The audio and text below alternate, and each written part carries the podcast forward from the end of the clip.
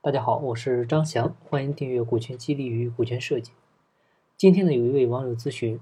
他是一家公司的合伙人，也是主要的创始人。目前呢，公司有三个股东，他是大股东，占比呢五十一，另外还有两位股东，一位占百分之四十六，一位呢占百分之三。现在呢，大股东考虑是引入一位新的合伙人进来，并且呢，对方也要求入股。这个时候呢，大股东犯了难。啊，如果同比例稀释的话，其他两个股东是明确表示不同意。那如果只让他自己出让股份的话呢，他就五十亿，转让出去一些呢，基本上就失去控制权了。所以现在呢是两难的局面，不知如何是好。那我们先看大股东他为啥要引入新股东进来呢？因为现在的几个股东呢，他最初的时候就是按照出资比例分的这个股份。啊，公司呢现在经营了两年，目前呢大事小事基本上都是这个大股东来管啊，其他两个人呢，这个大股东他觉得能力不够啊，而接下来要引入的这个人啊，刚好是他公司目前发展需要的人才啊，也是想聘请他来当这家公司的 CEO，所以呢，目前来看，现在这种情况呢还是比较焦灼的。那遇到这种情况呢，我们还是要从。最基础的来进行分析。那首先，对于创业者来说呢，拥有公司的什么权是最重要的呢？那一定是控制权。所以呢，基于此，大股东自己个人转让股份的方案呢，可以先 pass 掉。啊，因为如果失去了控制权，后面你对公司所有的付出和努力啊，你付出的所有心血啊，都有可能是在为别人服务。那样的话呢？就只能走同比例稀释这条路，啊，但是呢，即便是同比例稀释的话，这个新股东进来以后，大股东的股份呢，应该也是低于一半以下了，啊，也会有一些风险，呃，但是呢，这种并非不可行，啊，因为大股东的股份呢，它只要大于二股东加三股东的股份之和，啊，这样问题呢，基本就不会太大。这个呢，也就是我们讲的一些，呃，一一大于二加三的原则。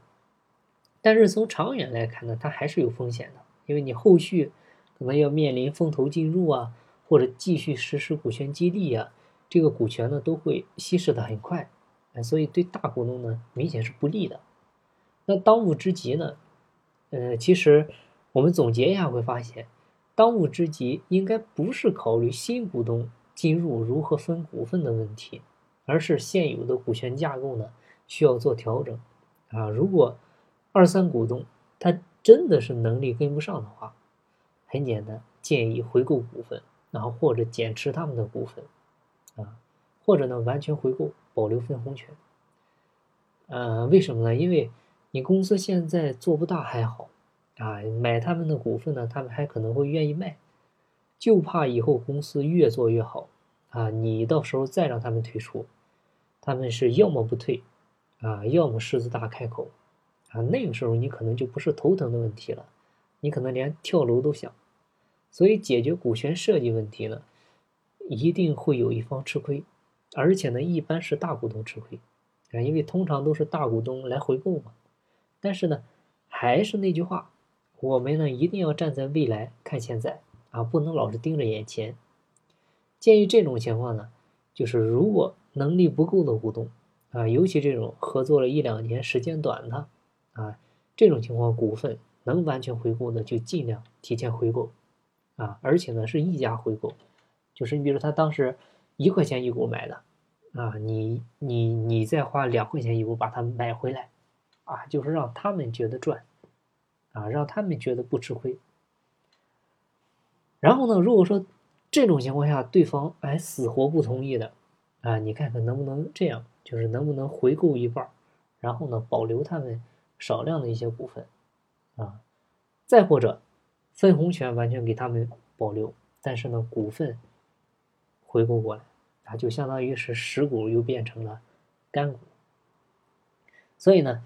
呃，我们一直讲好聚好散，那如何好散？吃亏是福，便能好散，啊，吃小亏得大福。然后呢，你等股份回购过来以后。那就必须要修改章程了，改啥呢？就是再有新股东进入的时候，啊，现有股东的股份呢要做同比例稀释，就这一条一定要改好啊，走增资扩股就可以，因为这样后面再有这些问题遇到的时候呢，直接按照章程办事就可以了啊，也不会有这些股东的这些麻烦事了。